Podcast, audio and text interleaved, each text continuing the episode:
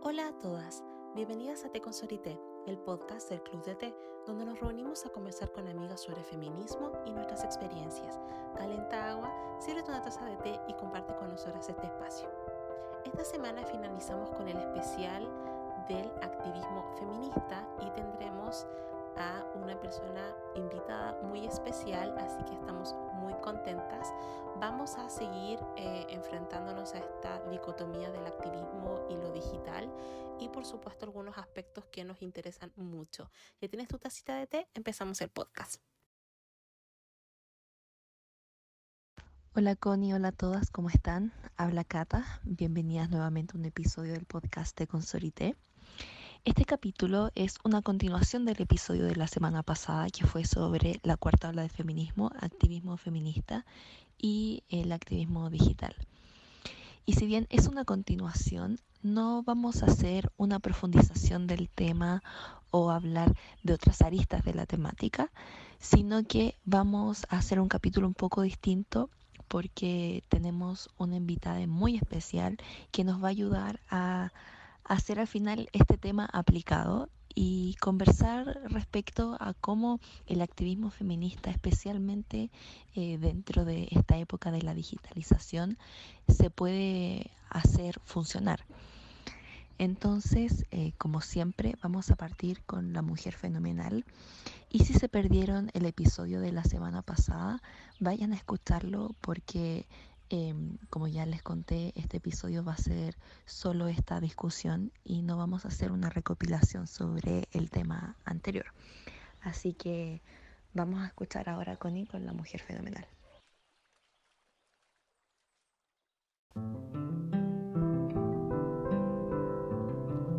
Mujeres fenomenales que marcan nuestra historia.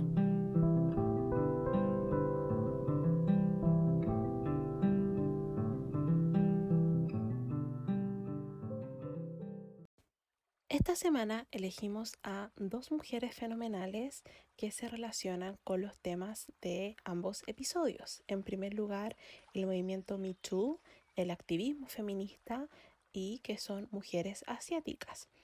En ese sentido, quiero hacer un trigger warning por si estos temas relacionados con el abuso, denuncias, en fin, eh, son sensibles para ustedes o les causan incomodidad o cualquier tipo de reacción, pueden saltarse esta sección y dirigirse a la siguiente.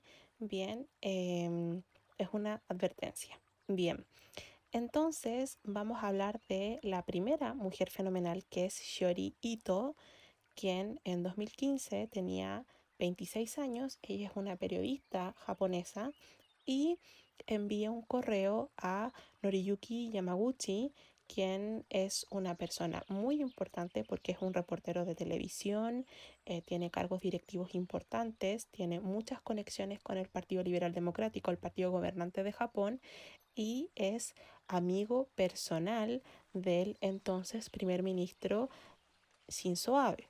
Bien, además es su biógrafo, así que es una persona, por supuesto, muy poderosa ella le escribe a él y le pide que se reúnan para em, que la pueda ayudar a encontrar un trabajo como periodista, ¿cierto? En el rubro.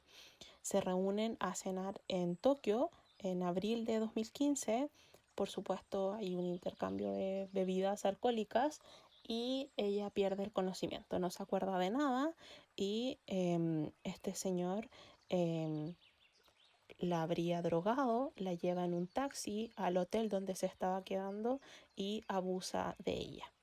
Por supuesto, em, ella cuando recupera el conocimiento se da cuenta de esta situación y lamentablemente se repite el mismo patrón de hombres poderosos que utilizan efectivamente ese poder para agredir y abusar de mujeres en una situación de vulnerabilidad, una simetría de poder y que se encuentran en la impunidad por el poder precisamente que poseen. Bien, ella se dirige a la policía a denunciar lo que ocurre, a la Policía Metropolitana de Tokio. Eh, por supuesto, em, el caso era bastante complicado porque como ella no lo recordaba, em, había un intento como de persuadirla que no continuara con esto y em, de todas formas se instaló un plan, ¿cierto? Una orden para poder tomarlo detenido, ¿cierto? Y poder interrogarlo, etc. El tema es que eh, a última hora, esto ya fue en junio, eh, este operativo es cancelado y por supuesto empieza toda esta pataola mediática de que este señor eh, se había salido con la suya por el poder que tenía. Bien, ella al año siguiente, en mayo de 2016, em, convoca a una conferencia de prensa y solicita a la policía que reabra su caso. Bien, ¿por qué les cuento la historia de Shiori Ito? Además de ser considerada una de las 100 personas más influyentes de la revista Time, precisamente ella obtuvo ese reconocimiento porque gracias a ella empieza el movimiento Me Too en Japón. Bien, em, esto causó mucha cobertura de los medios de comunicación, em, pero sobre todo de las mujeres que la apoyaron, porque los principales medios, los dominantes, se demoraron mucho en abordar su caso. Bien, debido a que Yamaguchi tiene conexiones con el establishment político conservador y de los medios, por supuesto. Bien, él por supuesto negó todo esto, decía que em, la relación sexual había sido consensuada y que ella era una mentirosa patológica. Ella em, nuevamente em, hace esta ofensiva con su caso en 2017, recién allí donde el caso empieza a adquirir más notoriedad eh, en todo el país e internacionalmente. Bien, y em, finalmente, luego de hacer reconstrucciones de escena, testigos, ver cámaras de seguridad, en fin, el Tribunal del Distrito de Tokio ordenó a Yamaguchi, quien hasta el día de hoy niega todo esto, a que pagara cierto a por daños y perjuicios, eh, desestimó su contrademanda porque más encima el señor la demandó eh, por 130 millones de yenes en su contra y finalmente con toda esta presión de la sociedad civil y de las mujeres, em, ella logra que eh, su demanda sea acogida. Bien, Em, vamos a ver que el Tribunal del Distrito de Tokio reivindica sus acusaciones de agresión sexual y le otorga 3 millones de yenes por daños. Bien, y ella obtuvo el apoyo de muchas personas, incluso feministas históricas como eh, Chizuko Bueno. Bien, em, vamos a ver que em, el movimiento que ella levanta, que ha asociado al Me Too, se llama como la demostración de las flores y se asocia mucho a las flores porque cuando se hacían estos meetings para apoyarla, em, las mujeres llevaban flores. Bien, y en ese sentido, eh, ella animó a que muchas otras mujeres empezaran a hablar y denunciar hechos de abuso. Bien, ella em, tuvo varios problemas en su carrera porque por supuesto es condenable en una sociedad tan tradicional que lo haya hecho, pero se ha dedicado eh, a ser documentalista y trabajar en medios independientes. Bien, em, en ese sentido vamos a ver que su caso es histórico y muy valioso, sobre todo en una sociedad tan conservadora como em, la japonesa. Y ella es un símbolo de, eh, del movimiento feminista actual. Bien, em, Además que cuestiona no solamente em, el abuso que ella sufre la impunidad, sino que todo el tema de las influencias políticas, la corrupción, todo lo que ocurre con em, la policía que no la ayuda. De hecho, ella presentó una demanda civil eh, luego de lo, de lo que ocurrió, bien, y em, recién tuvo justicia muchos años después. Bien, eh, en ese sentido es muy valiente y muy histórico y, un hito lo que ella hizo.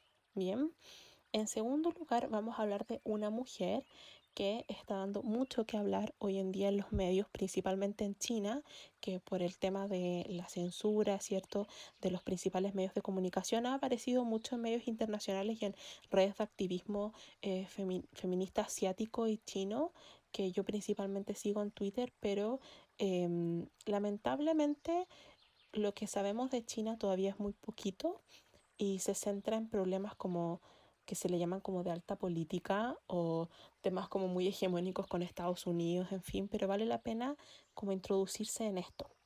Y vamos a hablar de la segunda mujer que es eh, Zhou Xiaoxuan. Eh, ella tiene 27 años hoy en día y también es una de las figuras que, no es la primera, pero que está dando hablar respecto al movimiento Me Too en China, que por supuesto es mucho más bajo que en otros países asiáticos. Y mm, esto ocurrió porque ella también fue abusada, pero recién en julio en China se ha implementado un nuevo código civil. Y este nuevo código civil, donde por fin aparece la figura de eh, el abuso y la violación al consentimiento de las personas eh, le dio a ella como la fuerza y la notoriedad para su caso. Bien, em, el tema es que ella también acusó a una figura muy importante de los medios de comunicación en Beijing. Bien, em, y se repite como, insisto, el tema del patrón. Y ella también ha recibido mucho apoyo. La semana pasada también fue a la corte. Varias mujeres fueron a apoyarla, ¿bien? Y lo que a ella le ocurrió es que se encontraba como intern, como esta especie de practicante, ¿bien? Em, con eh, un señor muy famoso, ¿bien? Que es el señor Chu. Eh, no recuerdo su nombre, pero su apellido es Chu. Y em, él es un animador de televisión. Bien, em, él estaba animando la gala anual del Festival de Primavera, que es uno de los programas como más visto en el mundo, mega importante. Y esto fue en 2014. Ella en un momento eh, se queda sola con este señor en el camerino y él eh, la toca, ¿bien? Em, y eh, se le insinúa, trata de abusar de ella, la abusa efectivamente eh, y le pregunta si quiere trabajar con él después eh, de que termine su pasantía en ese canal de televisión, bien, eh, a cambio de sexo, finalmente. Bien. Em, lo mismo que pasó con Shori Ito, él hasta el día de hoy lo niega, lanzó su propia demanda contra ella acusándola de como difamación, injurias y todo eso. Entonces, em, ¿qué ocurre? que el caso de Zhou contra Zhu eh, se presentó originalmente bajo la Ley de Derechos de la Personalidad y eso cubre los derechos relacionados con la salud y el cuerpo de las personas, pero eh, también sus abogados están pidiendo que se considere esto de el nuevo Código Civil. Bien, em, ella denuncia esto en la policía.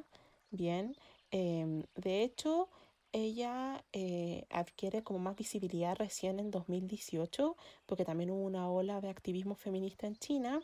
De hecho, el hashtag está bloqueado, es como bien difícil hacer activismo feminista allí. Y ella denuncia lo que ocurrió a la policía y a ella le dijeron que em, afectaría mucho la imagen de esta persona eh, que hablara de él, que lo denunciara, em, afectaría como a sus seguidores, ¿cierto?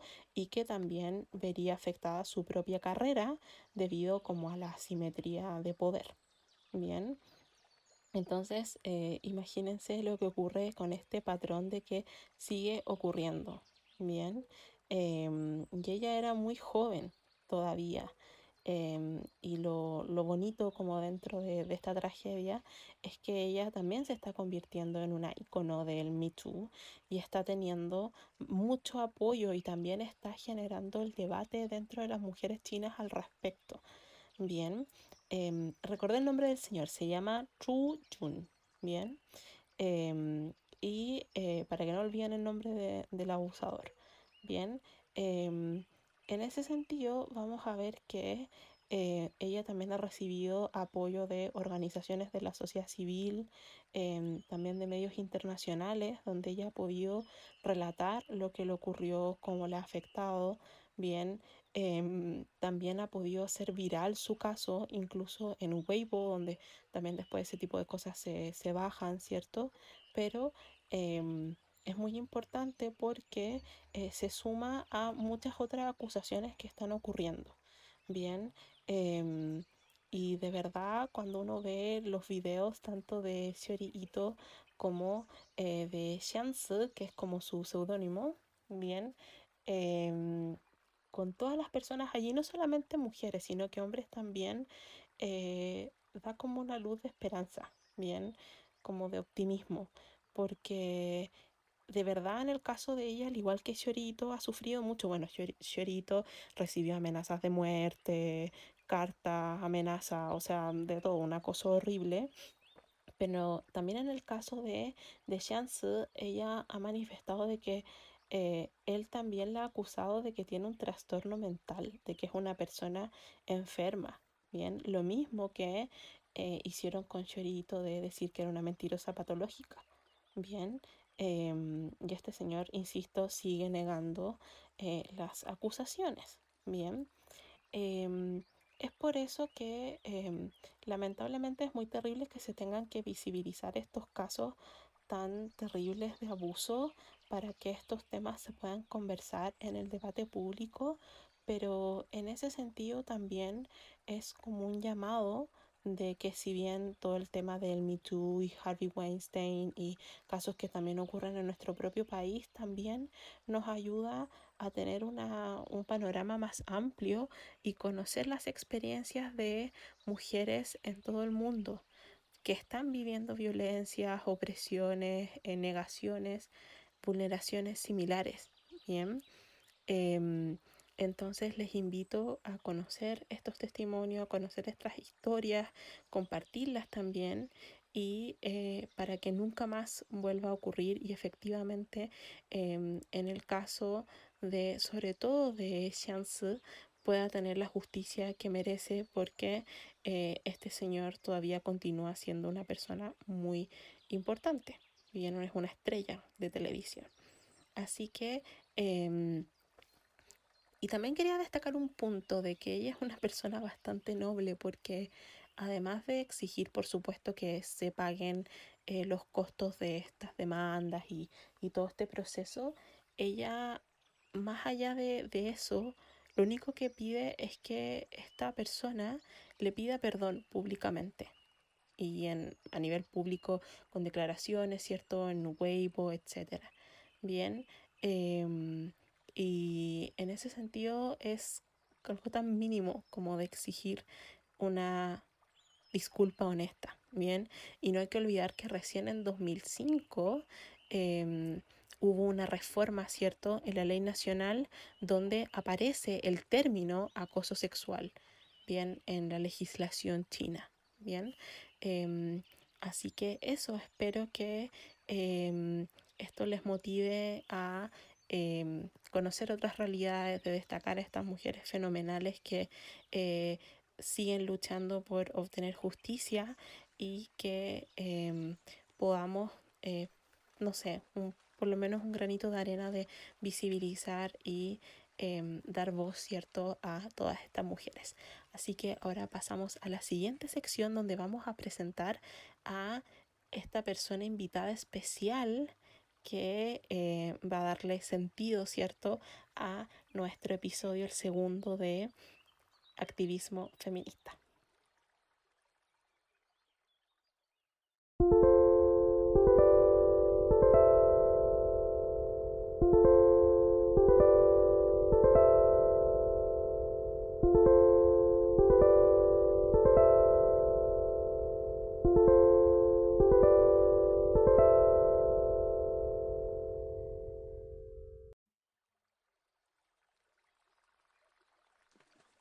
Y bueno, vamos a empezar este episodio introduciendo a una persona que estamos muy contentas con Connie de poder tener en este capítulo, porque su trabajo nos encanta y va muy en la línea de lo que el Club de Té, como, como un club al final activista feminista, eh, es lo que quiere. Así que, Blue, por favor, preséntate.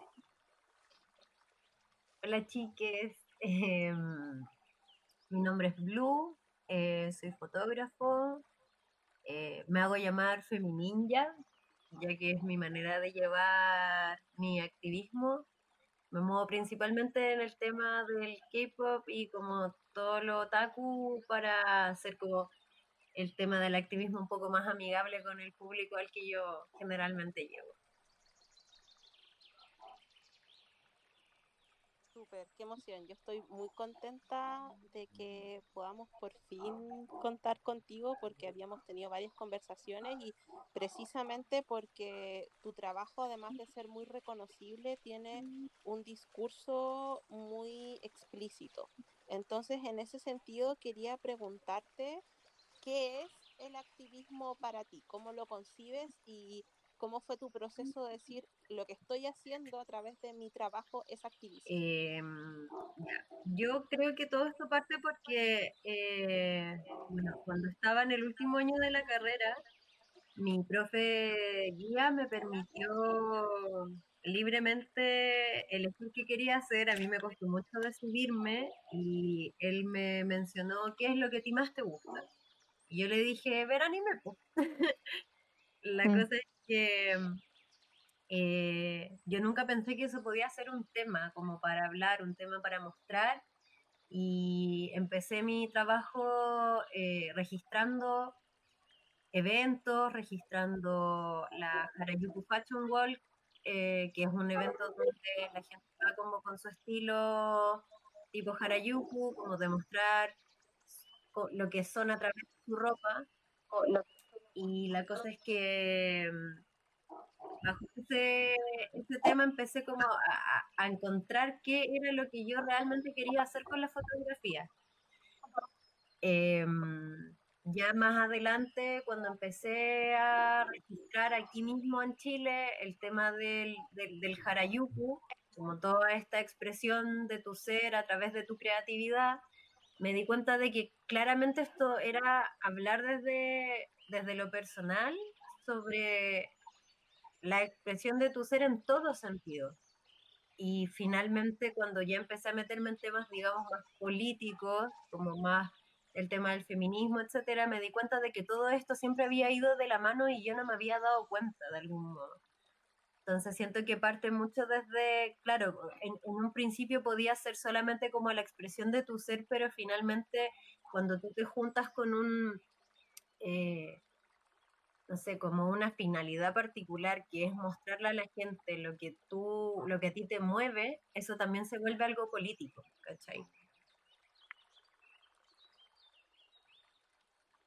Sí, igual eso se ve mucho y me llama mucho la atención porque además de ser visualmente muy atractivo, eh, a mí personalmente me, es una estética que me gusta, pero a otras personas quizás le puede parecer un poco extraño o chocante, entonces eso también es, es un recurso, entonces quería preguntarte eh, en, en, ese viaje que has hecho, ¿por qué es importante expresarte y generar este contenido a través de redes sociales? Porque eh, una cosa es como el registro, ¿cierto? Pero otra es crear una narrativa a través de, de tus redes sociales, sobre todo Instagram.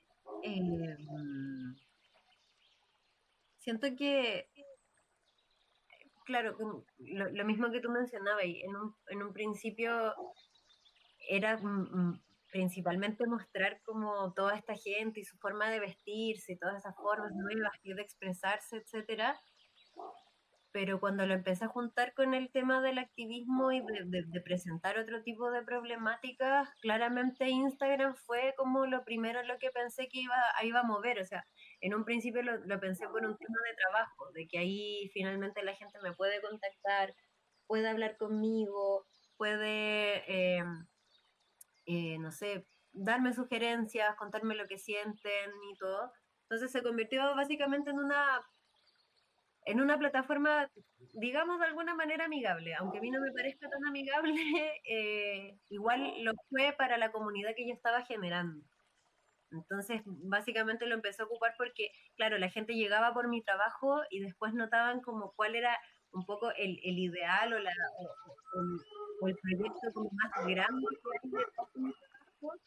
y empiezan a adherir a tus ideas, empiezan a conocer cómo, cómo piensas tú y a compartirte ellos también cómo, cómo piensan, entonces es como una retroalimentación con, con, con lesotres, ¿cachai? Oh, qué bacán. Y la gente, como, ¿cómo reaccionaba? Como que te, te escribía DMs o comentarios. ¿Cómo fue como esa comunidad? Que en un principio era la gente misma como del de, de Kawaii Anarchy, que es una comunidad que, que se generó basado en, en la Harajuku Fashion World que se hacía en Japón. Eh, al principio, claro, como que me decían, qué bacán que estéis mostrando lo que nosotros hacemos, qué, qué bacán que le estéis dando como un sentido a la manera en que nosotros nos vestimos y a lo que nosotros queremos expresar, etcétera.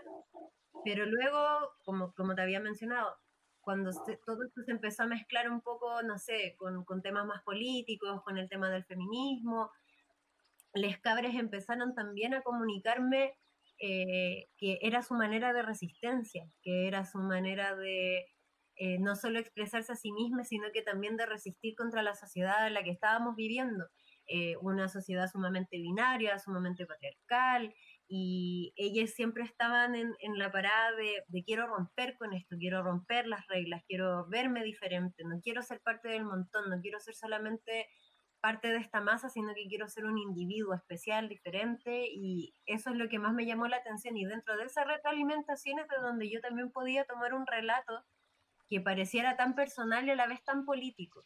¿cachai? Mm. Sí, igual es, es, heavy porque como para quienes crecimos con como en la adolescencia con todo esto, el tema, bueno, sobre todo como otaku, porque el K-pop igual es como, no tanto, pero es más reciente, me refiero como en masividad.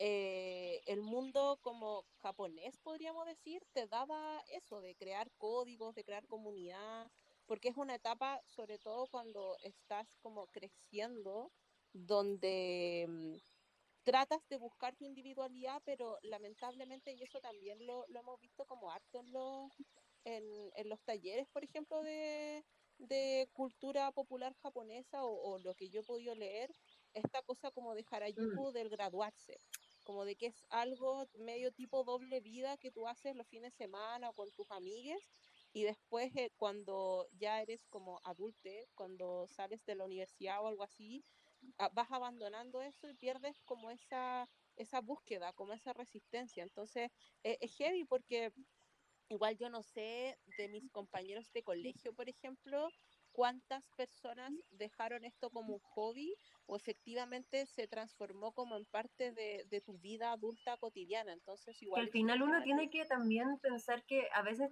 tienes que renunciar, como que la, la, la sociedad te obliga a renunciar a estas cosas la adultez eh, establecida nos obliga un poco también a, a, renunciar a este tipo de cosas que de repente eran muy expresivas de nosotros, que hablaban mucho de nosotros, desde, donde nos expresamos en general, la sociedad y la adultez, digamos, igual nos quitaba un poco esa, esa parte, como el, el, tipo de adulto establecido, como ser serios y responsables y todo eso, a, a, lo contrario que es como ver anime o que te guste vestirte de cierta manera, como que todo eso tiene un, un tinte más inmaduro cuando realmente no lo es. Sí, yo creo que eso igual responde mucho a la sociedad patriarcal en la que vivimos, especialmente eh, en el que todo está estipulado por etapas de la vida, en el que al final, así como, como está esa etapa natural que nos explican como biológica en el colegio, no sé, niños de primero básico, como uno nace, crece, se reproduce y muere, pero mm. también eh, lo pienso en un, en un, sentido más profundo social, en cómo se espera de ti que, eh, de que la gente tiene que casarse, que la gente tiene que tener hijos, de que eh, ahora que hay más acceso a estudiar, que tienes que salir del colegio, tienes que entrar a la universidad, después trabajar, comprarte una casa, después casarte, después tener hijos, como todo muy lineal y que por lo tanto esos procesos pueden que se agranden o, o, se achiquen en tiempo, pero de todas formas siempre hay un límite en el que te exige que cambies de ser como niño o joven para ser adulto y que por lo tanto, eh, como dice Blue, no hay una posibilidad de que después tú siendo adulto eh, efectivamente puedas tener estos gustos de cuando eras niño o de cuando e-, eras era joven. Entonces igual es, complejo y es súper frustrante porque al final para gustos no hay edades, para gustos no, no hay nada. Siento que todos eh, somos la misma persona toda nuestra vida y que obviamente vamos cambiando, pero eso no implica que eh, vayamos a ser personas eh, totalmente distintas, creo yo. No sé, es súper frustrante, especialmente cuando la gente con la que nos rodeamos es tan cuadrada. Claro, yo siento que me pasa, por ejemplo, con mi familia, con mis papás en particular, que bueno, eh, ellos me tuvieron jóvenes, me tuvieron como, mi mamá tenía 20, mi papá tenía 21, y ya a los 27, por ejemplo, mi mamá ya me tenía a mí y a mi hermano. Entonces, yo lo encuentro heavy en el sentido de que la veía ella como un adulto muy, muy así como completo, con trabajo, con hijos, con una casa, ¿cachai? Y yo me veo ahora con 28 años, ¿cachai? En otra situación completamente distinta, todavía me siento un niño, todavía me siento joven, chico, eh, descubriendo muchas cosas, analizando toda esta vida sumamente estresante, sobre todo en el tema como artístico, el ser freelance, ¿cachai? Como nada tan establecido, nada tan... Em, no sé, como siento que es todo más complejo en ese sentido, no es todo tan instaurado, tan, no sé, concreto, y al, al, a la misma forma en que la cuestión como que me, me, me, me desequilibra y me descalabra un poco el cerebro, también me llena de emoción eh, ir en este descubrimiento de todas estas cosas nuevas, ¿cachai? Lo mismo me pasa con el K-pop, que yo siempre le digo a toda la gente, a mí el K-pop me mantiene joven porque siento que está como de, felicidad, lleno de buena onda, que el baile y todo el tema, siento que a mí me mantiene joven, me hace sentir como esa emoción del fanatismo, por ejemplo, que a mí no me gusta mucho el fanatismo, pero sí como ese, ese, ese gustito de ver a la banda que te gusta, de tener un disco, ¿cachai? Que de repente son cosas muy pequeñas, pero que todavía nos causan unas emociones que se parecen mucho a cuando éramos niñas y siento que eso es algo que tenemos que empezar a cuidar mucho más. Como que siento que mi activismo se mueve mucho más, no solo en el feminismo, no solo en el tema político, no solo en las cosas serias, sino que también mi activismo y mi resistencia se mueve mucho desde la ternura y el amor, porque siento que nos falta mucho como sociedad ternura, amor y empatía. ¿cachai? Entonces siento que desde ahí se mueve, desde la comprensión, desde el abrazar, como a este niño que de repente dejamos tirar por, por hacernos cargo de responsabilidades que tienen mucho que ver con el capitalismo, con una sociedad patriarcal, ¿cachai? Que nos impone cosas. Sí, es verdad. Yo creo que a todos nos, pasa en, un, en un cierto nivel y que depende también del momento como de ansiedad en el que estamos viviendo en la actualidad, en el que eso se, se agranda. O sea, Creo que la generación de nuestros padres eh, estuvo muy marcada por ese como exitismo que permitió, por ejemplo, que pudieran tener más acceso a estudiar o quizás que era un poquito mejor situación económica que, que la generación de nuestros abuelos, porque pudieron hacer como, no fácilmente, pero sí de manera más fluida esa transición o como que la sociedad dice que hay que hacer, de, por ejemplo, casarse, tener una casa, y yo creo que para la generación en la que nosotras, nosotros estamos viviendo es súper complejo porque de partida es súper difícil establecerse económicamente, muy complejo. Y también siento que eh, como ya no estamos viviendo en una época tradicional, es mucho más fácil escapar un poco de, de esas normas, pero, pero al final nuestras autoridades, que al final son como las generaciones anteriores, nos recriminan mucho eso. Y es súper frustrante porque al final, eh, incluso cosas que son como muy quizás evidentes para el día a día, como por ejemplo, no quiero, eh, no sé, no me interesa comprarme una casa. Eh, es algo muy puntual, pero como además le haces cambiar la idea de, no sé, como a toda su idea patriarcal, de que tú eres feminista y que tienes otras ideas de cómo concebir el mundo. Es sumamente complejo. Claro, y la gente también nos impone mucho eso, o sea, al, final también tenemos que luchar contra las mismas cosas que, que, a nosotros nos metieron, porque en parte claro, es un pensamiento quizás que proviene desde, desde generaciones anteriores, pero que también está puesto en nosotros. Nosotros con la edad que tenemos, también nos pasa lo mismo y tenemos que luchar contra este pensamiento porque claro, en ellos está instaurado, en nosotros es un pensamiento que está ahí y que nos presiona en el momento en que tenemos que decidir, eh, porque a, lo mejor en una, en una situación como la que estamos, en, un sistema en el que estamos inmersos, eh, si una casa suena como algo concreto, importante, que a lo mejor nos puede servir a largo plazo, ¿cachai? Pero son pensamientos que realmente vienen desde las generaciones anteriores que quizás tenemos que tratar de deconstruir de cierta manera. Lo que yo más he visto ahora es que la gente, por ejemplo, claro, no se compra una casa y de hecho se están haciendo más comunidades, gente que arrienda en grupos, que porque ya no nos da para pagar un arriendo nosotros soles, sino que tenemos que hacerlo con otras personas porque los medios no dan. Entonces, igual en parte es de construir la idea, volverla también algo más bonito, porque al final se convierte en una comunidad. Y al convertirse en una comunidad es muy, muy dulce, digamos.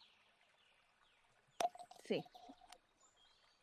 Sí, a mí cuando, sí, ¿te acuerdas cuando siempre hablamos del tema Cata con la alegría y, el amor y todo que dice Nadia Toloconicova, perdón, es que somos fans. Entonces, cuando dijiste eso como del amor y la empatía y la comunidad, eh, tiene que ver con eso, como de que el activismo, lamentablemente, pienso que como todo en esta vida está tan categorizado como en lógicas binarias y como tipos ideales, tendemos como sociedad a poner tipos ideales para todos, que un activista o un activiste tiene que verse de una manera, tiene que hacer tal cosa. Yo me acuerdo cuando fue el estallido social, creo que parece que estaba compartiendo como contenido de ilustración o algo así, y me acuerdo que una, una persona, como esa gente que uno no sabe por qué tienen en Facebook, que nunca lo ocupó, pero en ese momento quería ocuparlo todo y después como que lo borré, como que me dijo, ay, apaga la tele y anda a la calle y la cuestión.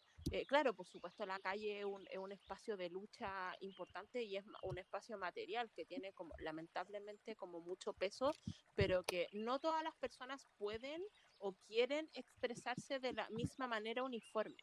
Entonces quería preguntarte em, cómo ha sido como para ti la, la experiencia o, los principales desafíos que te has enfrentado en estos espacios eh, al tomar esta, no solamente el, rol de, activista en, con tu trabajo, sino que ya dedicarte a lo que te dedicas es algo que involucra resistencia, porque em, tiene que ver con la forma en cómo nos vemos, a qué nos dedicamos, también los estilos de vida, eh, que tú eliges, por ejemplo, relacionarte mediante ciertos aspectos o, por ejemplo, eh, no sé, em, el tema de tu identidad o ser vegane, por ejemplo, como que hay, hay distintos mecanismos de tu propio ser que se van involucrando en, en, tu trabajo y en tu obra y de ver el mundo. Entonces, eh, lamentablemente pienso, y siempre lo, hablamos con la Cata,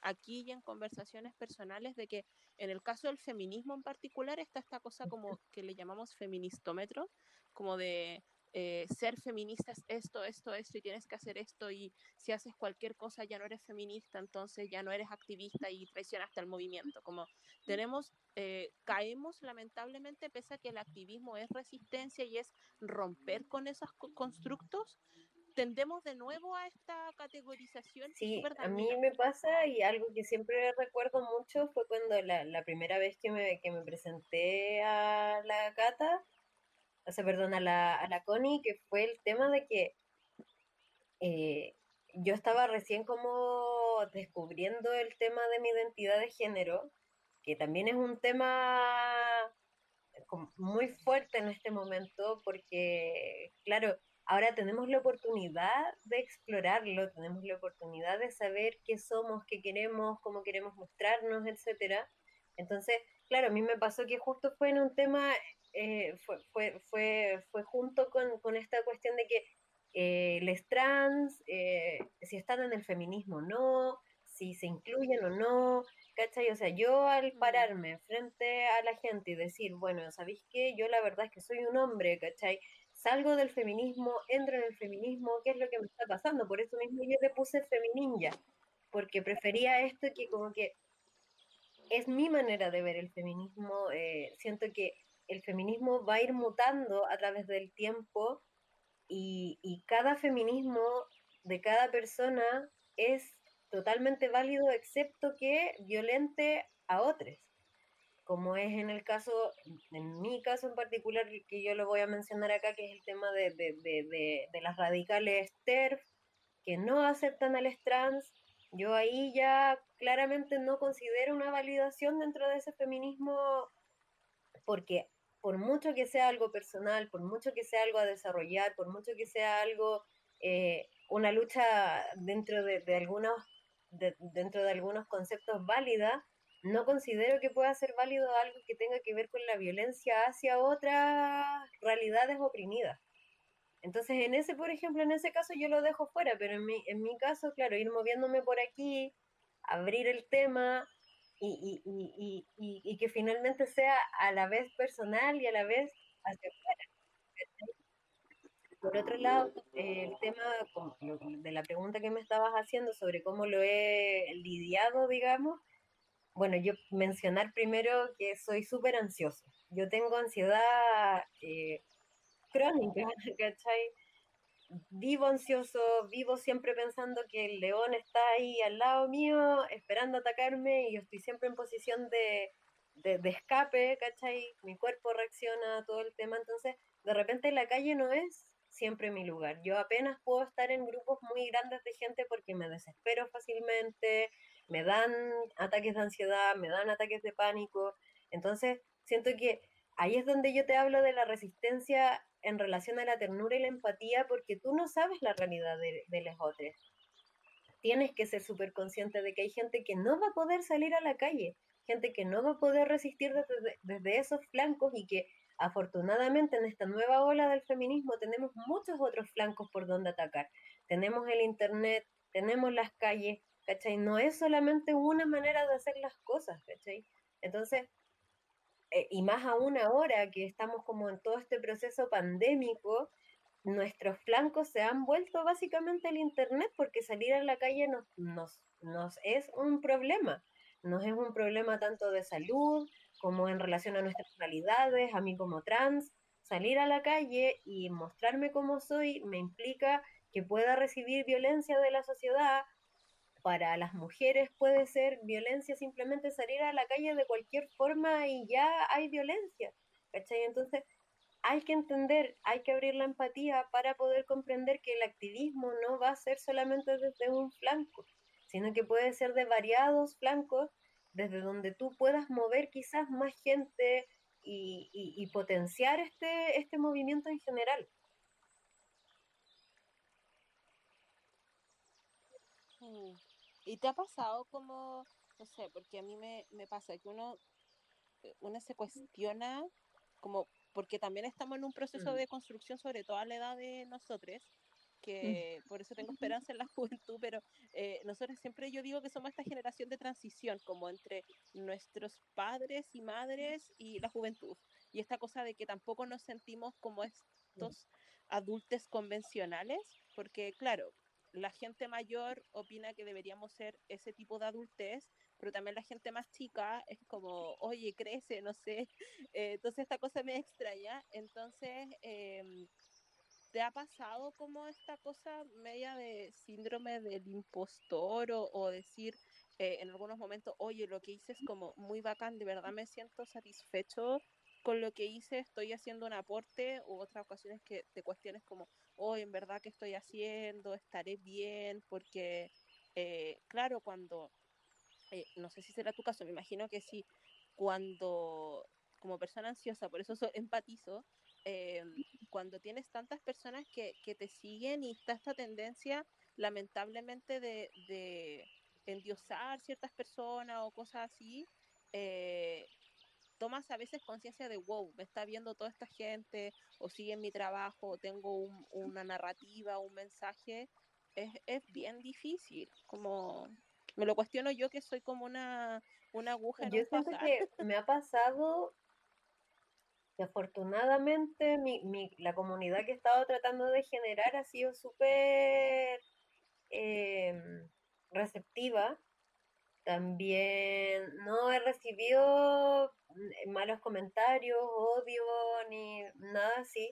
Sí me pasó el otro día, que fue el tema de Harry Styles, que por primera vez recibí como gente fanática cuestionando lo que yo estaba diciendo cuando mi ataque no iba hacia la persona y creo que simplemente a lo mejor no fui muy claro en el mensaje que quería dar. Como he estado desarrollando eh, en base a mi ansiedad, mi manera también de, de lidiar con las cosas, siento que lo que pongo más en duda son mis silencios, porque finalmente cuando yo me quedo callado sobre un tema que para mí me parece importante, o a revisar o a cuestionar, de repente me quedo todo el día en mi casa pensando en qué debería haber dicho, debería haber dicho esto, debería haber dicho esto otro. Entonces, ahí se viene mi problema, ¿cachai? Ahí es de donde previene el problema porque al final todo eso que yo me como solo lo paso mal. Entonces siempre por eso prefiero compartirlo y por eso mi contenido es tan abierto, como tan mm. de contarles las cosas que hago, las cosas que pienso, las cosas que siento, me gusta mucho más compartir eso porque creo que mi cuestionamiento va en lo que no digo. Entonces, por eso después de que pasó esta situación de Harry Styles, donde no fui muy claro en mi mensaje, me llegaron todas estas, estas, estas mensajes como casi rozando la violencia un poco de ¿por qué, lo, por qué lo tratas así, por qué lo tratas mal y no sé qué.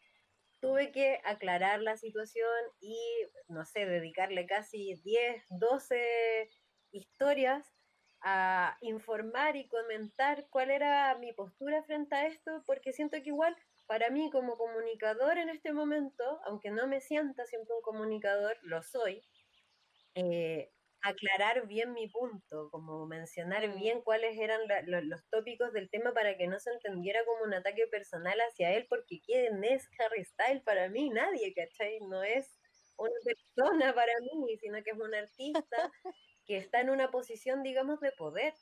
Entonces yo siento que yo a lo mejor no tengo mucho poder, pero me siguen casi 16.000 personas y yo me siento responsable de eso. Por ende, quiero ocupar esos espacios para promover cosas y yo digo, una persona como Harry Styles que debe tener uno o dos millones de seguidores, a mí me encantaría tener uno o dos millones de seguidores para que mis ideas se promovieran de maneras incluso más amplias.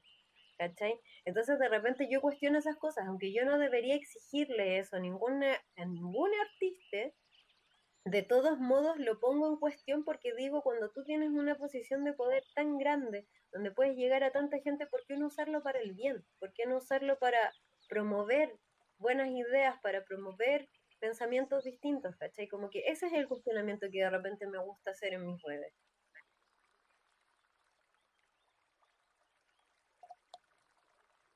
Sí, es verdad. Sí, tiene harto sentido. ¿Cata? Em, yo quería preguntar algo. Si tuvieras que, ya que estamos hablando de, del contenido o del mensaje que quieres dar, si tuvieras que simplificarlo en un par de frases, ¿cómo, cómo lo harías? ¿Cuál sería el mensaje que buscas transmitir con tu contenido? Lo que les había dicho antes.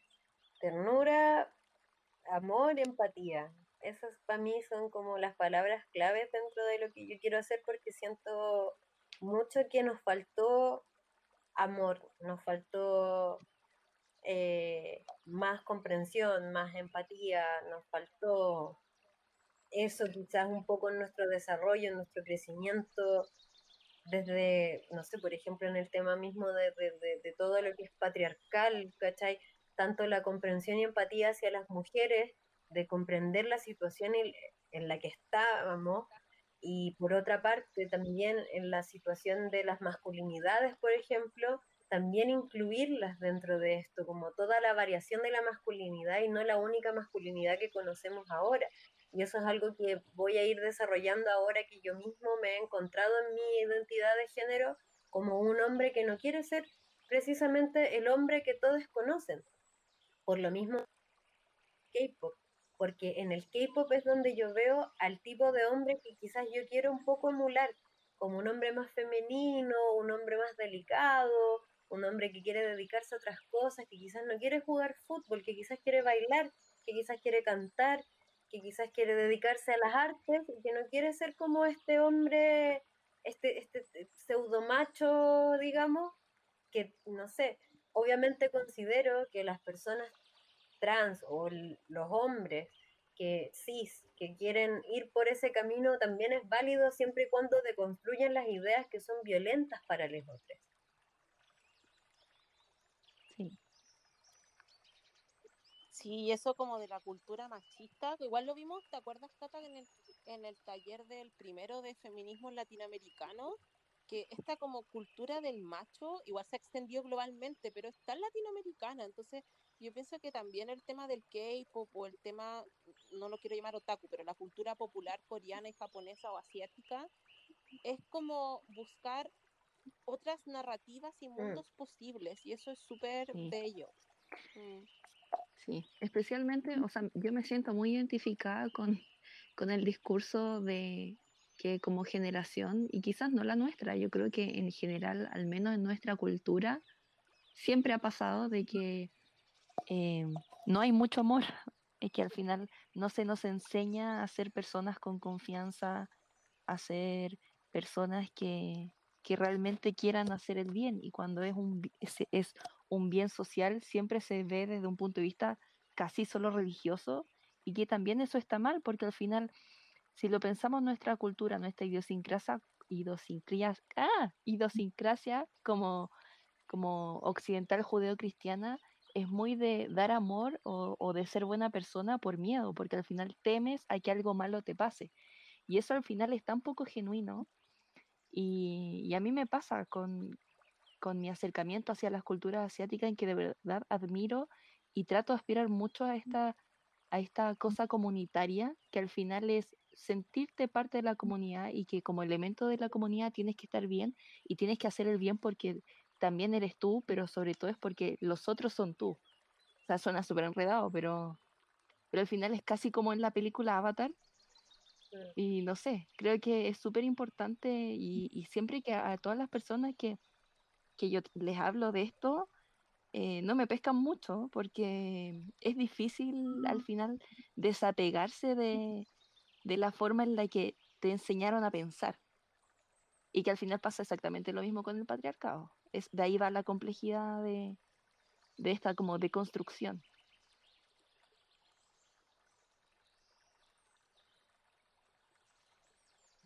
Mm. Sí, es verdad. Como que estoy emocionada, pero a la vez eh, eh, como que me estoy cuestionando todo. Bueno, es que es parte como del proceso igual y eso lo hace como súper súper rico, como de no solamente conformarte con eh, esta como podríamos decir, es como que en la vida te dieran como una cajita y te dijeran ya, así es la vida y estos son sus elementos.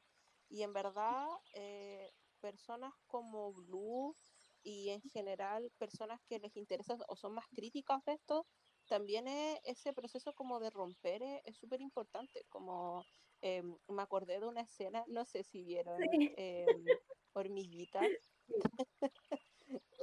Eh, como esto como hormiguitas, era esta como de que los obligaban a trabajar y no salir del agua. Sí. O era hormiguitas. Eh, la otra es bicho, no, si estoy bien, es hormiguita. hormigas, no sé. Y claro, al final em, que eran como eh, no me acuerdo qué insectos eran, como... ¿Estás hablando de bichos? los malos. ¿De la em, película? Despreciaban a los... Ah, ya sí, sí, sí, ya sé de cuál estoy hablando. O no sé, es que me confundo, que salieron como las dos al mismo tiempo, pero bueno, las dos de bichos, las dos parten de, un, de una situación de que las hormigas... Y los saltamontes eran los otros. Eh, y las explotaban y las Claro, eso, lo otro eran los saltamontes, pero al final, cuando quedó como la escoba en ambas películas, finalmente salieron adelante porque eh, se ayudaron entre sí, porque se dieron cuenta como del valor de la comunidad, entonces pienso que esas películas eran adelantadas a su tiempo, se hubieran como salido ahora, entonces como que quería vincular eso porque eh, algo que eh, a mí me da como, voy a decir una palabra como muy boomer, que eh, sobre todo con el tema del Black Lives Matter y todo eso, como que todo el mundo se sorprendía como la idea del activismo K-pop, como la capacidad de, de personas que a nivel transnacional que no se conocen utilizan como esta, esta vinculación, como este nosotros, para eh, movilizarse frente a situaciones de injusticia y opresión de forma incluso más efectiva que en otros casos como casos como o mecanismos más tradicionales y también me acordé porque es algo que me toca de cerca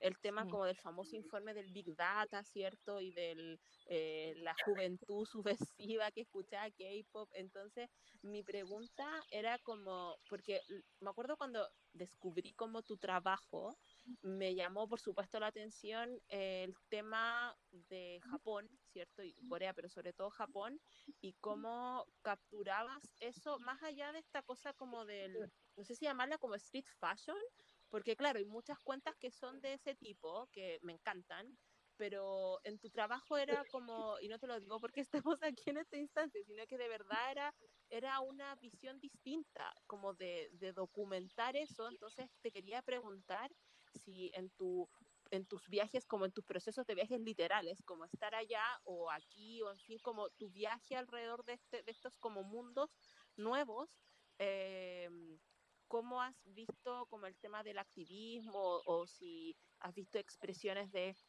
activismo disidente, de género, feminista, como episodios que te llaman la atención? ¿Por, ¿por qué te pregunto esto? Porque eh, eh, sobre todo en el ámbito como más académico que yo me posiciono, claro, muchas veces con mis estudiantes comento cosas que yo he visto o, o, instancias donde he conversado con personas, pero en verdad es todo muy como de leer libros o ver videos o documentos y luego reinterpretarlo, analizarlo y enseñarlo. Entonces, una forma como mucho más tradicional que, que, la tuya, entonces me llama mucho la atención como lo que viviste en esa instancia eh, o aquí, no importa lo que más me tocó, yo creo que la, experiencia más, más fuerte de, de, toda esta situación fue darme cuenta de que el activismo iba a, a, a, ser mi responsabilidad, que iba a yo tener que promover estas cosas, ya que no hay nada dentro de lo instaurado, dentro de la cultura japonesa o de la cultura coreana que me pudiese ayudar realmente a promover este activismo. ¿A qué voy con esto? Por ejemplo, me pasó en Japón que, claro, yo tuve que también deconstruir mi idea sobre Japón. Japón me parecía un lugar perfecto, inmaculado, maravilloso, etcétera, y me di cuenta de que su sociedad sigue incluso más atrás que la nuestra. O sea, mm. eh, los chilenes estamos en otra parada mm. mental a la de los japoneses ya que ellos han, son, son como la epítome del capitalismo, la epítome de un gobierno de derecha, lo mismo en Corea, ¿cachai? O sea, a mí me tocó pasar el Día de la Mujer en Corea y no vi nada, no vi nada, ni una marcha, ni un, ni un cartelito, nada, absolutamente nada, y todos lo tuvimos que de alguna manera conmemorar con una amiga con la que yo me encontré en Corea, que nos fuimos a comprar unos, unos pañuelos verdes y fuimos a una de las estatuas de, de, de, conmemoración a las niñas que fueron raptadas por los japoneses y le pusimos un, un pañuelito verde, que como que tratamos de hacer algo significante para nosotros como personas de Chile que sí estamos conscientes de estas situaciones, que allá a lo mejor si bien pasan, porque obviamente en una sociedad patriarcal, capitalista, así como en, en toda su, su, no sé, en toda su gracia del capitalismo, ¿cachai? Claramente las personas más afectadas ayer eran las mujeres, las disidencias, pero no había un movimiento en relación a eso. Entonces nosotros tuvimos que aplicarlo, ¿cachai? Entonces, por lo mismo eso me hizo cuestionar de qué manera yo estaba abrazando esta cultura sin darle espacio a estas violencias. Y así fue como tuve que resignificar todo lo que a mí me gustaba. Por ejemplo, me pasó ahora en, el tema de, de, estar en casa, eh, a mí siempre me había interesado mucho el tema de, promover un activismo K-pop desde el K-pop, desde adentro. Eh, por ejemplo, los malos fanáticos, eh, todas estas exigencias que le damos a los idols, el mismo tema de que la industria les exige a ellos ser sumamente perfectos, eh, etcétera, como que empecé a promover el cuestionamiento del mismo dentro de nuestra comunidad y a diferencia de lo que yo me imaginé, mucha gente había tenido este pensamiento anteriormente y lo había querido aplicar de alguna manera, pero no había nadie que lo promoviera en grande, porque yo veo grandes rostros, digamos, de mm. Chile, del K-pop, que simplemente lo llevan de una manera estética o de una manera mucho más tela, porque al final ser activista también te significa mucho rechazo, no sé, por ejemplo, si querés ser influencer, olvídate que las marcas van a querer secundarte si tú andas hablando cuestiones que a lo mejor se salen un poco de las reglas.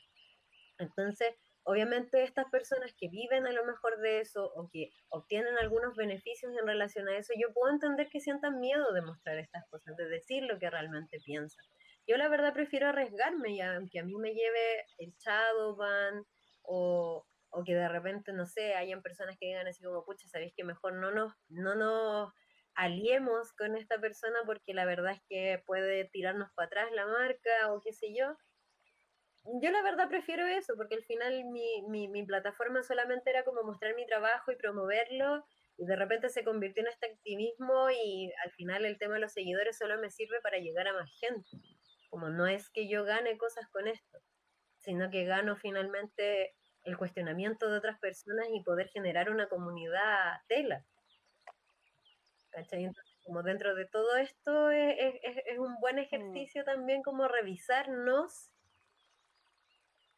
desde lo que nos gusta, cuestionar lo que a nosotros nos gusta, porque lo que nos gusta no necesariamente va a ser perfecto.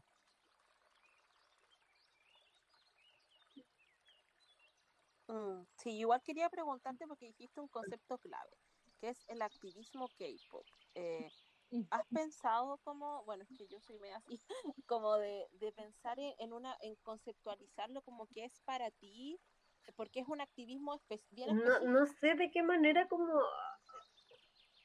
Mm, mm, a ver. A mí me gusta mucho desde, el tema del activismo K-pop, principalmente promover la, mejor manera de, consumir el K-pop, ya que no es precisamente algo muy mm. tela voy a hablar como para contextualizar de lo que a mí me pasó con Hyun de Shiny. Eh, él era mi Díaz. Él era mi Díaz, mi marido, todo mi mm. sueño. Más encima, eh, su música cayó a mí o, comenzó a, significar mucho más en un momento en que yo estaba muy, muy mal de ánimo, en una situación pésima, en una relación muy tóxica. Em, y él me daba energía, su música me daba energía, me daba fuerza, me hacía levantarme todos los días y decir, esta es la que es, démosle para adelante. Y de repente se suicida y me entero que él realmente nunca había sido feliz, que él había existido demasiado, que él había sentido que las cosas no estaban bien y que nadie lo había ayudado. Entonces yo pensaba, ¿cómo lograron venderme la fantasía de que él era feliz. Y desde ese momento yo tuve un quiebre en el K-pop porque yo sufrí tanto su muerte que me deprimí muchísimo. Más encima, la, la, la, la casa disquera de Jonghyun finalmente eh, no tuvo tampoco empatía por sus fans. O sea, al mes de que se mató, nos tiraron el video de que él había grabado y yo te juro, yo estaba en la calle, te ah. juro que casi me caigo de rodillas cuando lo vi, me puse a llorar porque yo dije, ¿qué es esto? Como, como que, ¿qué, onda? Eh, ¿Cachai? Fue súper confuso. Entonces desde ahí a mí hubo un quiebre en, en mi manera de consumir el tipo porque yo dije, aquí a mí me están vendiendo una ilusión y me tengo que hacer cargo de la ilusión que me están vendiendo, porque puede que muchos de estos cabros ni siquiera sean felices. Entonces, desde, ese, desde esa posición, dije, imagínate que para mí, que claro, para mí tiene un, significado súper grande, John Hyun y su música, pero hay cabras que se entregan en un 100%, cabres que se entregan en un 100% a esto y que pueden sufrir mucho las decepciones que alguno de, de, de, estas personas que trabajan en esta industria no aguante más, que se maten, que se enfermen, que, que, pasen por momentos difíciles, puede ser sumamente dañino para las personas que son fanáticas. Entonces, como eh, para mí el activismo va en hacer esto mucho más tela y no hacernos sufrir por personas a las que realmente no conocemos, porque nosotros no sabemos quiénes son, nosotros tenemos la ilusión de saber quiénes son. Mm, eso es súper fuerte, a mí también me pasó y creo que lo conversamos una vez y con la Cata siempre conversamos este tema, como de, mm, bueno, en mi cabeza yo lo llamo como el sueño coreano, ¿cierto? De, de cómo Corea no, o la industria, no Corea, eh, nos ha hecho como cargo de como de lo que provoca, porque efectivamente el K-pop apela mucho como a las identidades, a las emociones, en etapas también donde eh, nos ayudan a salir adelante y deshumaniza completamente, no solamente a, a, los idols, pero también a las personas que, que se ven como consumidoras. Entonces eh, es complejo, yo también me, me lo he cuestionado y, por eso, eh, bueno, he hecho como talleres o charlas, porque es un... Es, es un, una contradicción que es difícil manejarla. Me acuerdo que el año pasado, no sé si lo mencioné, pero bueno, fui a hacer una, una clase a mi doctorado, bueno, era gente como nada que ver con este mundo, entenderán, em, y me decían como, oye, ¿cómo a ti te, eh, te puede gustar esto y, ser feminista si te gusta el K-pop? Como, ¿Cómo lo apoyas? Entonces, bueno, ahí di mis argumentos, pero claro, es algo que te estás cuestionando constantemente, eh, pero en mi opinión pienso que lo que haces tú o otras personas o, o, en general visibilizar estos temas es que la industria no va a desaparecer porque yo diga, ¿saben qué? No consumo más esto, sino que resignificarlo de maneras en que claro, nos puede gustar el K-pop, podemos apoyarlo, pero sí de forma crítica y que evidencie como los problemas de la sociedad, porque lamentablemente Corea y Japón y, países que han explotado tanto su cultura popular muestran como lo bonito, como la, la cosa perfecta, como la cosa higiénica, eh, bien hecha, muy maqueteada y, y sabemos que, por ejemplo, es de conocimiento público el tema de que son países donde se trabaja mucho, donde las tasas de suicidio son importantes, donde el tema de la salud mental es un eh, tabú, ¿cierto? Donde los roles de género también son súper eh, violentos, pero eh, claro, está esta, esta cosa como del corazoncito que te da el K-pop que, y lo da con fin que te acompaña en procesos de tu vida importantes. Entonces sí, eh, eh, yo creo que el tema va en que las respuestas en general, no solo en el K-pop, sino me refiero como en nuestro camino por deconstruirnos, es súper complejo porque nosotros, nosotras y nosotros, todos fuimos criados literalmente pensando en una forma totalmente distinta a la que nosotros aspiramos. Y en ese sentido, el simple hecho de que pensemos en, binarismos ya hace que todo sea más complejo. Y el punto es que muchas veces estas estructuras son tan difíciles de, derrocar que hay que aceptar que hay que ser un poco amarillo, como que, eh, y hacer las cosas paso a paso, eh, porque aunque sea más, más difícil y también parezcamos un poco inconsecuentes, em, es la única forma de hacerlo. Y al final no creo que haya nada de malo en ser inconsecuente si, em, si es que eso no te hace daño, todo lo contrario, te ayuda a avanzar. O sea, pienso en un ejemplo muy concreto. Em, por ejemplo, el tema de eh, cuando se habla de que las mujeres tienen que sentirse, o sea, que si tú te sientes sexy, es como que te da inevitablemente ese como esa sensación de como liberación y de, de como que estás tú teniendo parte sobre tu cuerpo y como decisión sobre tu cuerpo, pero también se te acusa de estar objetivizándote y que por lo tanto te estás mostrando y, y de una forma más evidente frente a, no sé, por ejemplo, esa imagen machista. El punto es que lamentablemente hay ese punto intermedio en el que eh, no tienes por qué explicarle a ese ojo masculino o a ese ojo, porque puede también ser femenino, y estar mirándote como con este punto de vista machista, em, pero tú no puedes hacer nada al respecto para que esas personas que tienen esta interpretación machista eh, cambien su interpretación. Lo importante es que tú tengas claridad sobre eso. Eh, y es difícil, pero, pero creo que la mejor forma de tocar a las personas y hacer que el mundo cambie es nosotros cambiando. Y puede que haya gente que no lo entienda, puede que haya gente y va a haber gente que te va a criticar, pero no importa. Siento que a veces las personas aspiran a, esto es como típico, quiero quedar en la historia, quiero hacer un cambio, y es como el cambio más grande no está en, en dominar, eh, no sé, un ejército de gente que te haga caso. Los cambios más grandes están en el boca a boca, en, en tocar corazones de persona a persona. Y en ese sentido creo que sí, todos somos personas inconsecuentes, pero también al mismo tiempo ayuda el, el tener estos como ánimos de valentía para ir en contra de la corriente y, y apoyar a la gente que también quiere hacerlo. Aparte que no podemos exigirnos perfección, mm. si siento que por lo mismo, o sea, si estamos criticando, por ejemplo, el K-pop, que habla de la perfección, de, de lo inmaculado, de lo, de, de, lo, como tú decías antes, higiénico, ¿cachai? Nosotros somos personas y vamos a fallar, vamos a pisarnos la cola, vamos a ser inconsecuentes con ciertas cosas. Y eso es lo que nos, nos plantea como personas frente al mundo, o sea, como seres imperfectos. Entonces, como buscar la perfección en nuestros discursos, en nuestro quehacer, es finalmente solo llevarnos a una gran frustración porque perfectos nunca vamos a lograr ser. Entonces, tenemos que, por eso yo hablaba antes de la empatía y de la ternura, porque hay que ser capaces de abrazar también nuestros errores.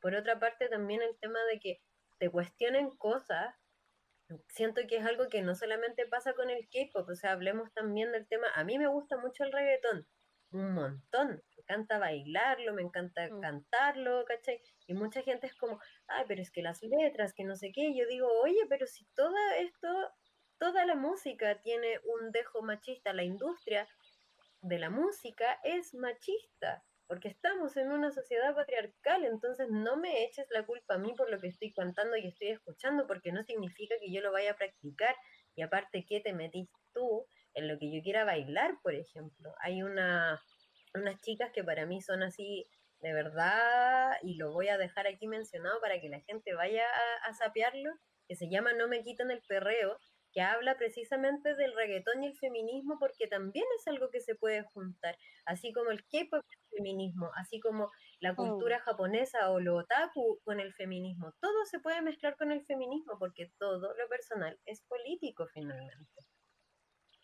Sí, y de hecho, sí, yo creo que por eso es tan triste el hecho de que ahora con los medios digitales y las redes sociales en general, eh, sea más fácil hacer activismo, sea más fácil eh, hacer que los mensajes de lucha lleguen a más personas, pero al mismo tiempo es mucho más complejo que tengamos una salud mental adecuada porque estamos en esta cacería de brujas constante de andar juzgando, de, que todo se funa, de que todo se malinterpreta y que hay que andar dando explicaciones cuando en realidad no hay por qué hacerlo.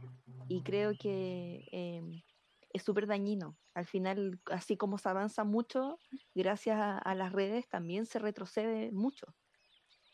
Claro, sí, a mí hay mucha gente que me ha dicho el tema de, eh, oh, pero ¿cómo lo puedes mezclar con el feminismo, el K-pop y qué sé yo? Y yo les digo, pucha, es mi comunidad, es la comunidad que yo más conozco, es la comunidad a la que más cercano me siento. Por ende, es a la comunidad a la que en este momento más le deseo un cambio, un mm. cuestionamiento, un movimiento, porque siento que, como, como habían mencionado antes, el cambio más grande va a ser desde nosotras mismas. Y ese cambio que nosotros generamos se va expandiendo hacia nuestro entorno. Entonces, claro, si nosotros logramos estos cuestionamientos y todas estas cosas y lo empezamos a compartir, nuestro entorno se empieza a volver un lugar mucho más fácil de habitar, mucho más eh, agradable de habitar. Por lo mismo, a mí en un principio yo me sentía súper alejado de, del mundo K-Pop porque, claro, no me agradaba mucho la manera en que se llevaba el fanatismo, pero claro, si yo lo cuestiono y empiezo a mover este hilo de, de cuestionamientos en relación a lo que estoy haciendo, a lo que me gusta y a lo que consumo, finalmente mi entorno, que también consume lo mismo, se puede hacer las mismas preguntas y empezamos a generar un espacio agradable de habitar. Este fanatismo K-pop se vuelve un lugar que la gente dice, bueno, esto, esta gente que consume el K-pop es mucho más consciente y por ende mucho más empática. Y eso solamente conlleva a ser gente más agradable. Sí, es verdad. Sí, es verdad. Yo pienso que, a ver, cuando dijiste hilo, como que fue como ese meme cuando uno es como y te salen como todo esto como eh, nebulosas, porque em, porque claro, cuando tú dijiste hilo, para mí ese concepto es fundamental. porque niñas, como lo hemos dicho en otros capítulos del podcast, cuando hablamos, por ejemplo, de la genealogía o, o de mm, mi amada Julieta Kirwood, ella usaba eso. Ella usaba el concepto de, del tejer y el hilar. Bueno, es que ella literal tejía. Pero ella hablaba, eh, bueno, el, libro, ¿cierto? Que es póstumo, eh, que se llama Tejiendo Rebeldías, es eso. Entonces ella decía que era porfiada y furiosa y que para ella era muy importante la idea de hacer estos tejidos como sociales. Bueno, ella murió en el 85, así que su, su forma de verlo era entre las feministas, ¿cierto? Em, no lo sé, quizás muy en la lógica binaria y en un contexto como de recuperar la democracia, pero si reinterpretamos esa idea de, del hilo y del tejer, es súper importante porque finalmente cuando uno se, se imagina o yo me acuerdo cuando me enseñaron globalización en la universidad, siempre se hablaba esta idea como de la aldea global y los nodos y una cosa muy como de redes. Y cuando hablamos de redes es súper abstracto, porque no es solamente como el contacto de personas con otras, sino que también es como esas, esos como tejidos y redes hay que hacerlos. Y, y es súper bonita tu reflexión porque finalmente cuando uno dice esto, claro, puede haber una decisión y que es válida, pero decir esto se cancela nunca más, no le das la oportunidad de resignificarlo y cambiarlo.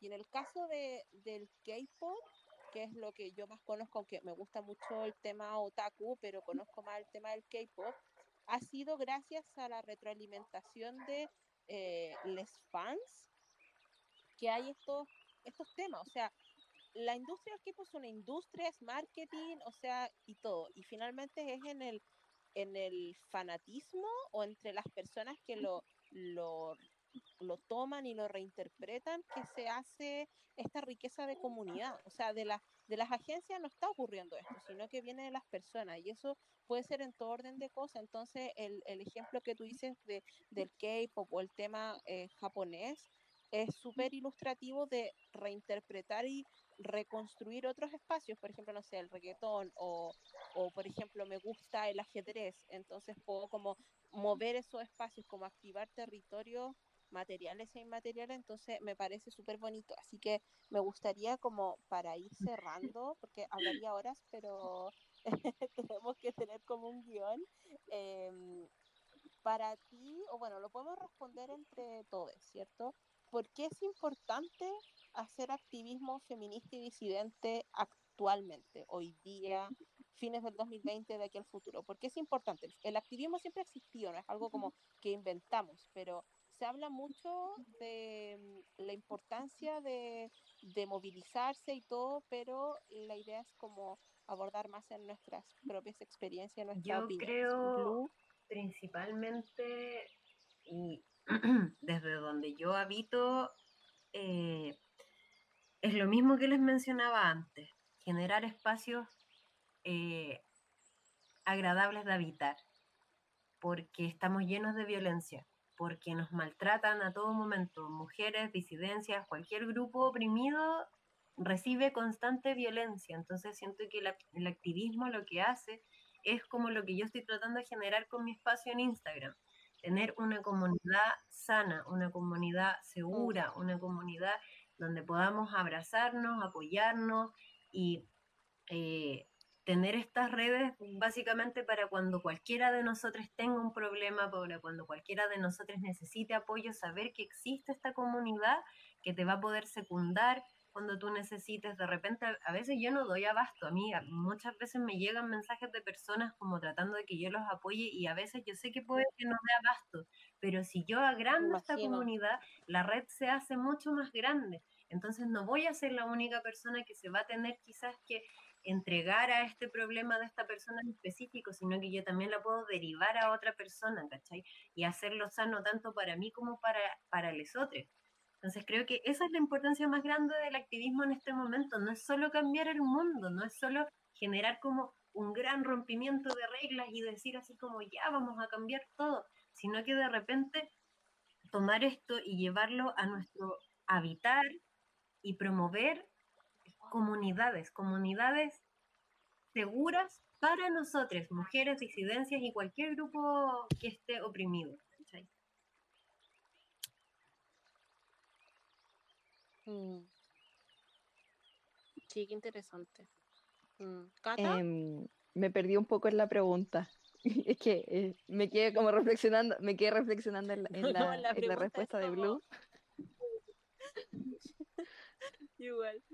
Sí, es como, ¿por qué para ti es importante hacer activismo feminista y disidente? Yo creo que, mm, bueno, no quiero ser absolutista en decir de que es el único momento en la historia en el que se ha dado esta oportunidad para, para al final reivindicar y tratar de, de, hacer que no nos violenten más, porque eso es algo que ha estado en toda la historia. Lo que pasa es que lamentablemente por las, las condiciones contextuales en las que estaban no era tan fácil como lo es para, para, para todos eh, en la actualidad el, al final expresarlo.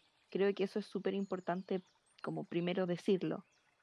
Pero por lo mismo creo que eh, tenemos la responsabilidad de al menos eh, tratar de generar un cambio con la gente que está a tu lado. O sea, siento que estoy de acuerdo con Blue en que no, no tenemos que aspirar a cambiar el mundo porque es muy difícil hacerlo y al final eso en vez de, de como aportarnos solo nos angustia.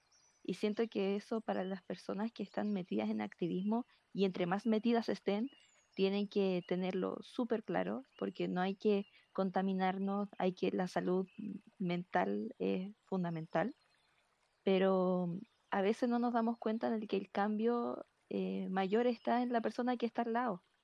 Y, y eso es súper bueno, porque al final cuando tú cambias al que está al lado, lo cambias no por el discurso que tú tienes, sino que por tus acciones y por cómo tú vives día a día.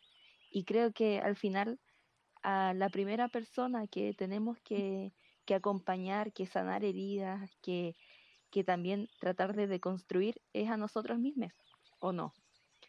Y en ese sentido, eh, en estos pocos años de vida, especialmente en el que he sido como ya más consciente, eh, he tratado de hacer eso. Y creo que en todo sentido, eh, la mayoría de las personas que están metidas en, activismo también lo hacen. Así que eso, hago un, llamado a todas las personas que nos escuchan a que eh, sean conscientes de, cómo uno toca a las personas, a veces sin darnos cuenta, y que cuando nos damos cuenta, eh, hacemos mucho más de lo que realmente creemos. Y eso es súper valioso. Mm, sí, yo quería como no sé, recomendar. Eh, bueno, siempre la, cuando uno eh, cita o se refiere a personas, hay como distintas em, visiones, ¿ya? Em, pero hay un, una columna, ¿cierto?, que escribió eh, Joe Freeman en el 76, que se llama como Trashing, el lado oscuro de la sororidad. Em, igual es súper antiguo ese texto, pero eh, más allá de las opiniones que tengamos de, de Joe Freeman y su vida, em, es súper llamativo porque en ese texto ella habla como cuando no existía la palabra cancelar, pero ella explica cómo fue el mismo movimiento feminista el que la destruyó. Y lo, de hecho lo dice así como literal, que la destrozó y que la dejó en una situación como de depresión y de herida para toda su vida porque em, se empezó a volver como tan paranoica, tan atacada, tan violentada eh, de exposición pública, ¿cierto? Em, que más allá de que alguien puede decir, oh, que se hace la víctima, no importa, pero el tema es que eh, el uso de la palabra trashing, que es como destruir o embarrar a la persona, como tirar a la basura, básicamente, eh, es súper evidente hoy día, como de mm, de, claro, está bien hacer críticas y, claro, como, como dice Blue, ahí está el tema de los límites, o sea, ya cuando estamos hablando de, de personas transodiantes u odiantes y que niegan los derechos y las vidas de otras personas, ya eso es, eh, no se, en eso no se transa, ¿cierto? Pero eh, efectivamente es súper complejo porque em, finalmente el posicionarse de forma activista eh, no es fácil, es súper distinto como de una vida como, no sé si llamarla como media civil, pero una vida como no activista o, o común y corriente quizás. Entonces em, es súper importante como decían ustedes, y estoy súper de acuerdo, de como reflexionar nosotras mismas y con quienes nos rodean, de decir, bueno, estas son las causas que me interesan, esto es lo que quiero comunicar, voy a estar eh, lleno de contradicciones, eh, pero en ese sentido la idea de la empatía, la amistad, el amor y como la ¿cómo decirlo? Como la compasión, pero no en un sentido como religioso, sino que de abrazarnos literalmente eh, es súper importante para que el activismo finalmente no termine siendo tan dogmático que nos haga daño como personas, como que llegue un momento en que exista como un burnout y te vayas de eso y lo dejes por el daño que te produce o que no transforme nada, porque al final eh, lo que importa es claro, con diferencias y con puntos de vista, pero un poco como la unidad, si decirlo de alguna manera, como la unidad, la diferencia, si lo pudiera llamar así, porque finalmente, mientras lo que decía Blue, mientras a más personas se lleguen, más personas vean tu mensaje, lo lean y les haga sentido, ya estás haciendo un, un, aporte, un cambio. Entonces pienso que sobre todo ahora que estamos como en contexto pandemia o donde las redes sociales y las plataformas diversas se hacen tan accesibles en el sentido de que cualquier persona puede hacer un podcast o un blog o, o publicar, en fin, como usarlas, como decías tú, para algo bueno, como para eh, instalar discurso, instalar debate, instalar contradicciones finalmente, porque no hay una sola forma de hacer las cosas, no hay una forma como correcta y la idea no es funcionar con los mismos vicios y las mismas prácticas nocivas que hemos tenido siempre. Y pienso que esa es una de las razones, bueno, hay muchas más, pero por las cuales los movimientos de personas marginadas y oprimidas por la sociedad se fracturan y fracasan o no tienen consistencia en el tiempo porque empiezan conflictos tan ortodoxos y teóricos entre ellos que finalmente el patriarcado sigue existiendo como tal. Así que da mucho para la reflexión. Así que eh, estoy muy feliz, estoy muy emocionada, así como como vida real, quiero llorar. Así como que tengo como muchos como stickers en mi cabeza. Y quería darte las gracias, Blue, porque en verdad eres una persona demasiado inspiradora eh, me siento como con el corazón llenito y con ganas de hacer más cosas y no sé, quería invitarte como a dar tus palabras finales, como si pudiera llamarse así, para después pasar a las recomendaciones, que es nuestra sección Em, final del Bueno, podcast. primero que todo, agradecerles un montón porque, como había mencionado antes, para mí como persona trans eh, es súper agradable poder sentirme parte e integrado de un de, de temas sobre el feminismo para que hablemos sobre como la transversalidad de estos temas, de que no solamente va a ser un tema para mujeres, sino para todos quienes hemos estado en una posición de opresión finalmente. Eh, agradecerles un montón la invitación, eh, sin, sin, considerar eso como un tema, para mí eso ya, ya es súper gratificante. Y por otro lado, eh, hacer mucho el llamado a la gente, sobre todo a las personas que, que, que les gusta el K-pop o los temas otaku, eh, que, no sé, no, suena un poco como, como, como, como hacerme promoción, pero obviamente que pasen por mis redes, que si quieren comentar algo lo hagan, que están ahí disponibles los lives para que Sí, los puedan comparte. ver y compartir con sus amigues, porque finalmente los lugares que evitamos, ya sea el K-pop, ya sea el tema japo o toda esta diversidad de, gustos que podemos tener, también tienen que ver con el activismo, también tienen que ver eh, con, con, las cosas que nos atañen, los grandes problemas que tenemos en este momento y no dejarlos fuera. Desde tu gusto por el K-pop, desde tu gusto por las cosas japonesas, también puede haber un movimiento y, y no temerle tanto a, a, a esto de, a este como yugo juzgador de la sociedad, sino que hay una comunidad, la estamos tratando de formar, ustedes pueden ser parte, siempre con respeto, siempre con mucho amor, siempre con mucha ternura, siempre recordar harto esas palabras como el abrazarse uno mismo, abrazar al resto en todos nuestros cambios y metamorfosis que estamos haciendo. Así que eso, pasen a la comunidad que estoy tratando de generar en mi Instagram. Quizás no estaba tan activo, pero estamos tratando, estamos trabajando para usted, como se dice. Sí. Muchas gracias por haber estado. Eh, con la Connie teníamos pensado en tratar de quizás hacer en este episodio un poco más de reflexión respecto como a, cómo es el activismo en, en el K-pop, pero el tiempo pasa volando, así que ojalá después podamos hacer un nuevo episodio y que, y que puedas acompañarnos. Eh, sería genial. pero, pero bueno, con esto ya terminamos. Muchísimas gracias y, y para todas las personas que nos escuchan, vamos a estar juntos de nuevo, yo creo que antes de lo que esperamos. Así que que estén súper. Muchas gracias. Muchas gracias. Cuídense. Abracitos.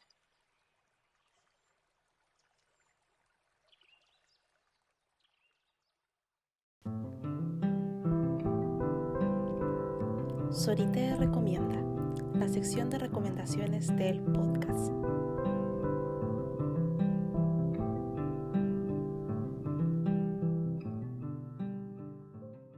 Llegado al final de este episodio y como siempre vamos a terminar haciendo los anuncios del Club de Té. Estamos muy felices de anunciar que hemos lanzado nuestro tercer té en colaboración con Tecito Elefante llamado Té Rojo Chai Navideño para que puedas disfrutar con tus seres queridos y también regalar. Puedes adquirirlo en el sitio web de Tecito Elefante y para celebrar el lanzamiento estaremos realizando un concurso donde podrás ganar un frasco del té rojo chai navideño y una copia del libro Canción Navideña de Charles Dickens. Visita nuestro Instagram para poder participar en el concurso. Además, recuerden que hasta el 25 de diciembre se estará desarrollando nuestro festival navideño junto a Cohete Lunar llamado Entre Norma y Orión en el sitio web de Cohete Lunar. Allí podrán encontrar múltiples proyectos autogestionados de ilustración, accesorios, papelería, decoración, repostería y té. Además, estaremos anunciando actividades colaborativas especiales como conversatorios, talleres y junta de té virtual. Finalmente, ya publicamos las recomendaciones de las hadas navideñas en nuestro Instagram, donde hemos seleccionado seis películas y seis libros para vivir la magia de la Navidad en casa. Así que con esto hemos llegado al final de nuestro episodio y me despido. Nos estamos escuchando el próximo episodio. Nuestro picnic ha terminado. Esperamos que hayan disfrutado este episodio de Te con y nos acompañen la próxima semana con más tecito y temas de conversación. Recuerden visitar nuestra página web www.leclubdt.cl y seguirnos en nuestras redes sociales en Instagram, Twitter y Facebook como Le Club de Té. Abracito, que tengan una muy linda semana. Adiós.